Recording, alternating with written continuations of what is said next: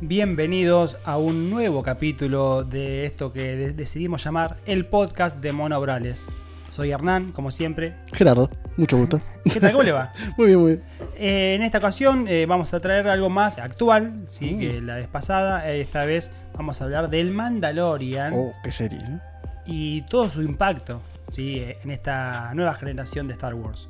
De Disney. Exactamente. De aparte, viene con ese contenido. ¿no? Ya te toqué ahí donde no te gusta. No, bueno. Disney hace cosas buenas y cosas malas, digamos. sí, sí. es, eh, siempre como todo. Sí, como todo. Pero es el que tiene plata. Y a veces el que tiene plata. A veces no. No, siempre. El que tiene plata hace. Después, bueno, puede salir bien o puede salir mal. Exactamente. Partimos desde la idea de que Star Wars, el Mandalorian, salvó a Star Wars. Sí, lejos. Yo creo que también que sí. Quizás vamos a. Vamos eh, a desglosar un poco, a pero. desglosar un poco, desglosar pero- la verdad. Sí. Desglosar la verdad, exactamente. Mandalorian llega en un momento eh, donde ya eh, Disney compró todos los derechos de Star Wars y le dio a los fans lo que tanto querían, ¿no? Eso de que la saga siguiera, que no se quede en las seis. Y le dio una nueva trilogía.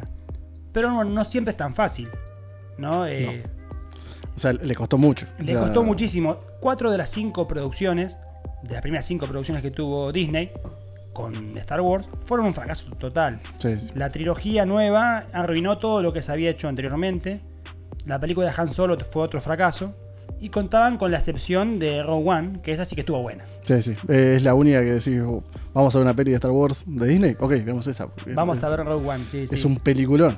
Eh, prácticamente sin fisura. Pero bueno, eran una de cinco. Hasta que llegó el Mandalorian, ¿no? Hay un antes y un después, más, más que nada con esa criaturita hermosa. Sí, sí. Pero esta en realidad no es la historia de, la- de esa criatura hermosa, sino de, de Din Djarin, de Mando.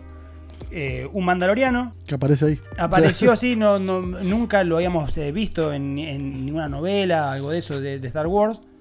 Y esto, también como para luego para el final, para el diccionario, esto forma parte del canon. La historia de un mandaloriano, un tipo solitario, con su credo, un cazarrecompensas, con una armadura impenetrable, Esto es eh, un mandaloriano, eh, eh, es una, no es una especie, o sea, me sale ¿cómo es? una raza. Es como una raza. No, es- A ver, lo- los nacidos en Mandalor son mandalorianos. claro, o sea, son, son de, un, de un planeta. Pero aparte hay un credo. Claro, con un credo. Un credo de fanáticos que fanático. no se sacan el Claro, casco. con cosas muy, muy vieja escuela, o sea, creyendo a, a rajatabla son Ortodoxos. las ortodoxos. Exactamente, ortodoxos. Eh, es interpretado por eh, Pedro Pascal, el chileno que, Que interpreta todo. que interpreta todo. por si no todo, lo, que- todo lo último lo interpreta. si no lo, no lo conocen, eh, lo habrán visto haciendo del príncipe Oberyn Martell en Game of Thrones. Me, tocas el corazón. Ahí cu- cuando lo, Una batalla ganada. ¡Sazo en este pedazo! O sea, eh, ¿cómo vas a perder esa pelea? Yo estaba festejando porque me re gustaba ese personaje. No, y a- aparte era lo que significaba la libertad de, Sí. de Peter Dinklage, de Tyrion, de Tyrion Lannister. Este muchacho cuenta con ciertas habilidades, una armadura impenetrable, eh, tiene, saca fuego por el puño, saca Un superhéroe, como un gancho Sí. eh, como Batman, te mata en sigilo como Ezio Auditore, vuela y usa capa. Un superhéroe, ni, Sí. ni más ni menos. O tal vez un personaje de videojuegos. un personaje de videojuegos que hace misiones secundarias constantemente para ir completando la- el objetivo principal. Nos ubicamos cinco años después de lo que fue El Retorno del Jedi, la película número 6, en, en orden cronológico, de Star Wars. Cinco años después, un imperio eh, en teoría en ruinas, ya no queda, pero algo quedaba. Mando acepta una misión de, de recompensas en ir a buscar a cierto sujeto desde 50 pirulos. Hace la misión, cuando llega se encuentra que el objetivo es un bebé. Para sorpresa, una ¿Quién raza es? exactamente igual al maestro Yoda. No.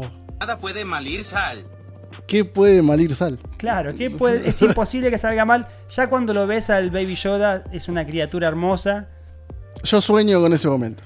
con, con que soy un empleado de Disney y me levanto y digo, tengo una idea que se caen todos de ojete. Voy y le digo, no sabes, no sabes, tengo un, un bebé Yoda. y todos mueren y, y me lleno de plata. No, no pasó. Pero bueno. No, pero ese día por suerte la tuvo Sí, otro. sí, la tuvo otro y, y la, la llevó y la pudo llevar a cabo porque por ahí presentás es- esa idea Sí, te dicen no muere. papi esto no no, no Esto no va y nunca sale al aire pero por suerte salió y fue una revolución el Baby Yoda cayó bien en todo el- todos los países del en mundo todo el mundo. Y encima podría salir muy mal también. Exactamente. Las chances eran 50 el, 50. el que hay hacia el fanatismo por Yoda dijeron no esto quieren copiar Sí, a Yoda pero no todo lo contrario fue bien recibido en absolutamente todos los países donde se eh, pasó tuvo una muy buena crítica Igual el público de Star Wars, ¿no? Es como que todos eh, necesitan una mascota. Eh, Arturito, eh. C-3PO, Ar- acá en el barrio Arturito, eh, C3PO, o como le decimos en el barrio, Cepo. Se- Eh, eh, o sea, todos siempre tuvieron un aliado juguetón. en la nueva Eh, trilogía la pusieron nueva a también. BB8, Sí, o mejor dicho, Bebocho, De bocho. como le dicen en el barrio.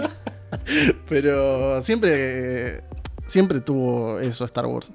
Por eso estuvo bueno volverse a jugar por ese personaje y, y darle, darle alas a un Baby Yoda que eh, yo creo que Disney ya sabía lo que tenía entre manos. Sí, Eh. sí, fue un éxito rotundo. Eh, Creo que a partir de hoy vendieron Funko a, la- a los pavotes, vendieron muñequitos de Yoda a los pavotes, mucho más que naves. Sí, sí. Las naves ya fueron. las Eh, naves ya fueron. un Baby Yoda y ya fue. Tal cual, tal cual. Bueno, las series se siguen desarrollando. Lo bueno que le veo yo es que también descubren o abren el, el universo Star Wars a más planetas, más razas. Y eso para mí me genera cierta satisfacción. La- si bien siempre caen en Tatooine, por alguna razón siempre Sí, caen sí, en siempre, Tatooine. siempre pasa algo en Tatooine. Siempre pasa algo en Tatooine. Pero abrió el, el universo Star Wars y eso la verdad que estuvo muy bueno. Y lo abren haciendo misiones secundarias. Sí, en, en el cual eh, explora para mí uno de, lo- de los arcos que, que más le gusta a la gente de Star Wars, que es eh, la flora y la fauna de Star Wars, ¿no? Eh, estos, estos planetas donde hay eh, uno, razas. uno, uno es desértico, otro es sí. solo agua, otro es todo hielo. y queremos ver quién vive ahí, ¿no? Y, ¿Qué raza vive ahí? ¿Cómo se llaman? Y, y por qué hacen así, ¿no? Y si son sapos y, y quieren transportar sapitos a otro lado. ya, se le ocurrió, ¿no? A alguien? Sí. Bueno. Sí, que eh, en la segunda La temporada. segunda temporada se le ocurrió. se le ocurrió a Se me ocurren todas las cosas tarde. Pero bueno. Dame las drogas, Lisa. A partir de ahí van, vamos eh, desarrollando. el- van desarrollando al- al- ambos personajes, ¿sí? Se van sumando otros personajes, por ejemplo, eh, Apollo Creed. Eh, quien hace de, de Apollo Creed, eh, Carl eh, Water, Waters, no lo recuerdo ahora, pero el que hace Carlos de- Agua. Carlos Carlitos Agua, el que hace de, de, de Apollo Creed en la película de Rocky, hace como del jefe de lo- del sindicato de los cazarrecompensas. El Moyano de. No vengan a romper la paciencia con eso. pero- El Moyano, como si eso existiese, ¿no? Un, Sí, sí. un presidente del sindicato de vida casa misma. recompensas. Sí, sí. Pero bueno, eh, funciona así. Y en el capítulo 4 eh, suman algo que para mí es muy importante, que eh, suman a Gina Carano en, en el papel de, de Cara Doom. esta, esta mujer que hace como de compañera de mando. Es un buen aporte porque ese papel de chica ruda, esa chica de no me importa quién se cruce enfrente, yo me paro de guantes, le queda mal al 98% de las actrices de- del mundo. ¿sí? Eh, si bien lo vimos mu- muchas veces, nunca termina de convencer. O sea, sos tan linda, tan rubia, tan flaquita, todo, y te la aguantás contra el que sea. sí, contra el, contra el que ven, contra el monstruo que ven. Contra el monstruo que venga, no es creíble. En cambio, eh, eh, Gina Carano eh, fue luchadora de artes marciales mixtas, o sea, Claro. la, la jaula. Sí, sí, a matarse contra un, Fue- un monstruo posta. O sea, fue a matarse a trompadas y a patadas contra, contra otras mujeres. De hecho, tuvo ocho peleas, ganó siete, perdió la última. Se ve que le fue mal porque Sí, sí, porque actuó. porque a partir se dedicó a la actuación, pero el papel de una chica ruda a una luchadora de verdad creo que le suma muchísimo y que aparte no necesita estar mostrando escote, no- Sí, no- sí. no, o sea, es como que La cosificación del cine. exactamente, Todo. ¿no? Recordamos aquella Leia con ese ve- vestido de hilo Las más transparencias posibles. la más transparencia posible, sí, que generó una, una aceptación tremenda y sí, Y sí. es lógico. El mundo nerd de, Sí, se, se volvió loco, se volvieron locos. nunca, nunca se había visto. Nunca se había visto. Pero eh, en esta nueva versión de chicas guerreras, que no, no tienen la necesidad de exhibir el cuerpo, me parece muy bien, muy acertado por parte de, de Disney. Porque es una, es una luchadora, no una exhibicionista. Tal cual. Eh, Eh, también vayamos, ¿no? Que, ¿quién, quién dirige esto? ¿no? Bueno, a ver, estamos hablando del mismísimo John Favreau en cooperación con, con Filoni, ¿no? Que también. Pero John Favreau que viene de dirigir Iron Man. Y Filoni por 100% lucha, ¿no? Pues es. ¿Quién es? Ah, no, ese es Viloni. Eh, no, es- es- Ese, ese es Vicente Viloni. ese es Vicente Viloni, que te- tiene una, una peluquería acá en Liniers. Qué pelazo, ¿no? También. La gente dice, qué pelazo. John Favreau, Iron Man, John Favreau- y fue productor de Los Vengadores. digamos. Acá le, le dieron la, la libertad y la confianza para que haga el todo. El Como le dieron a los otros. Crack. Que hicieron cagada. Como le dieron a JJ Abrams y a, Ray- a Ryan Johnson, dos inútiles, eh, que arruinaron, arruinaron sí. todo. Eh, bueno, John Favreau viene a eliminar todo eso, viene con una idea más fresca.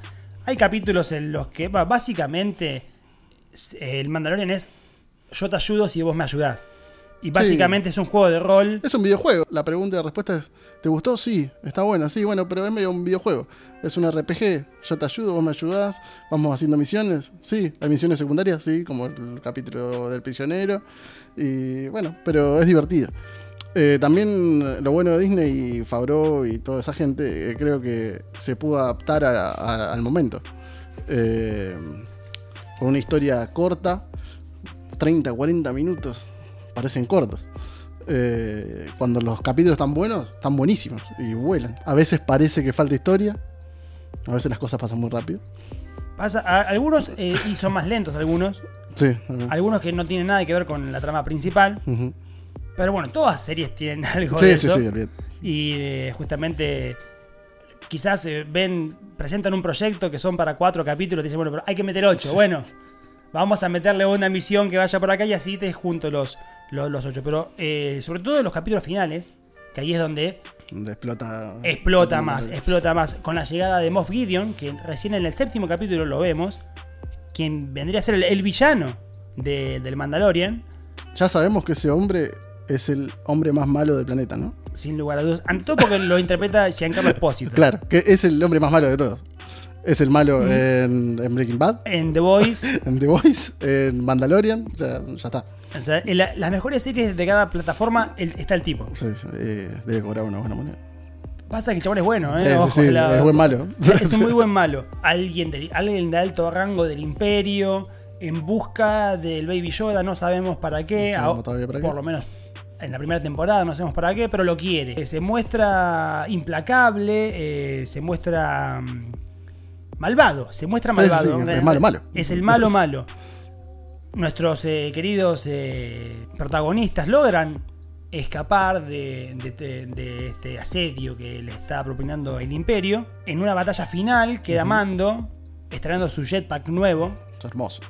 Eh, Todos estábamos esperando que lo use, ¿no? Sí, tal cual, tal cual. De hecho, en un capítulo, en el capítulo que lo salvan los mandalorianos. Que él va con su nave y por la ventana se le aparece un mandaloriano y lo saluda, él dice, debo conseguir uno de esos. Tal cual. Dice, tengo que conseguir uno Sí, de esos. Yo también creo. Eh, con su jetpack se pelea él con- contra la nave de Moff Gideon, logra poner un, un explosivo, lo salva, todo buenísimo, termina la temporada, el Baby Yoda que- quedó en manos de, de- de Mando, de Din Djarin.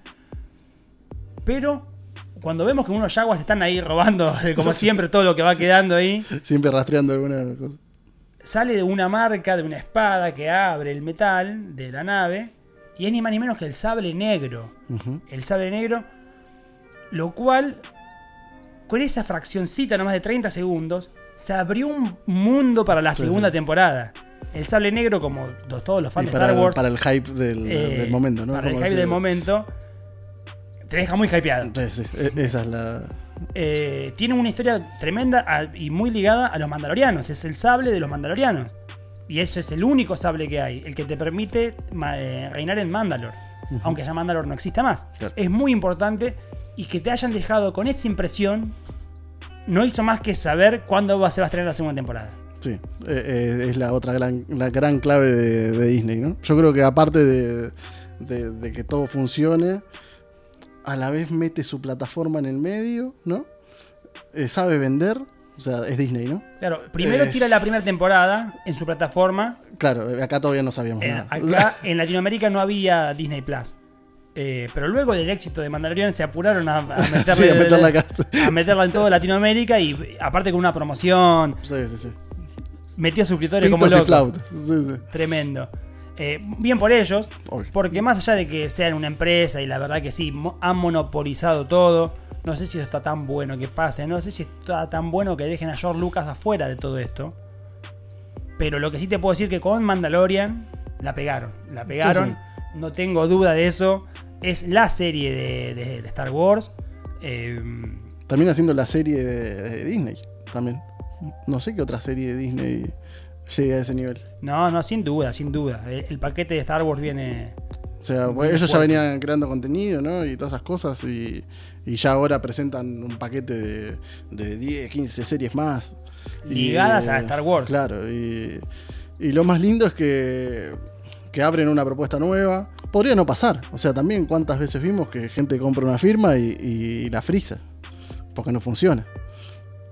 Bueno, A- a- eh, acá- a- cuando acá se pega, se Acá pega igual y, era más que obvio. Pusieron 4 mil millones de dólares Claro. para comprar Lucasfilm.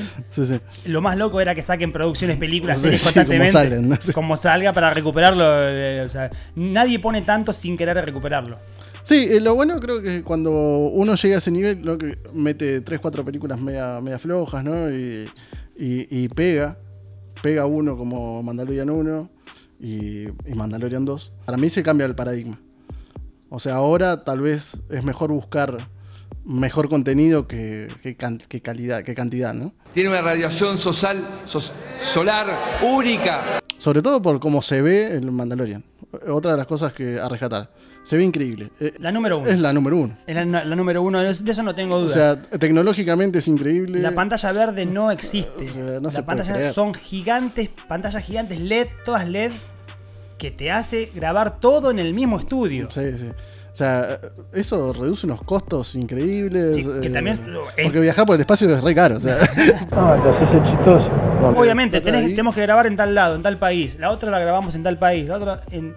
Eso es todo en el mismo lugar, se graba. Debe ser una inversión carísima, sí, sí, seguro. obviamente. Eso un huevo. se recuperará con, recuperará con las siguientes temporadas, Sí, calculo yo. Pero a nivel locación es mucho más fácil. Y lo que se ve. lo- vos ves un desierto en Star Wars en The Mandalorian y es. Mm. ves un u- una parte congelada, montañas, lo que sea. Es tremendo la visualización. Así que es un laburo impecable. Por suerte tuvo una segunda temporada y ya está confirmada una tercera. Eh, Claramente, Mandalorian es la, la serie para ver. O sea, si nunca viste.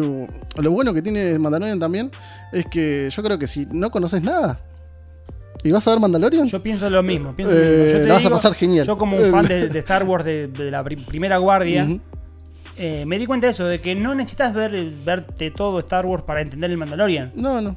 Hasta, Eh, hasta incluso el Mandalorian te puede llegar a llevar Sí, a ver. a, ver a que veas la- las otras las, las películas que no viste nunca. Gracias Yo lo, lo- lo que más me gustó es cuando, cuando empecé a ver es esto de que yo sentía que era un western de Star Wars. Es un cowboy, es un vaquero espacial. Sí, es un vaquero. Y va, va haciendo cosas. Y están buenísimas. Y a la vez que carga un, un viejo de 50 años y cae acá, está en problema. Está en problema con la justicia. Sin Llevar un viejo para todos lados, ¿sí? Sí, sí, duda. pero bueno, o sea, es un bebé. El, Es, es el Baby Yoda. el Baby Yoda. La primera temporada termina bien. eh, y te deja manija para Y la te deja segunda. manija, que eso es lo que la clave. Básicamente, ahí termina la primera temporada. Le- No voy a, a- a dar la respuesta final porque hay que hablar de la segunda. Y ahí sí, por ahí podríamos decir, pero ya uno ya va sabiendo. Sí, sí, para Eh, dónde encamina. son muchas más las cosas positivas que las negativas.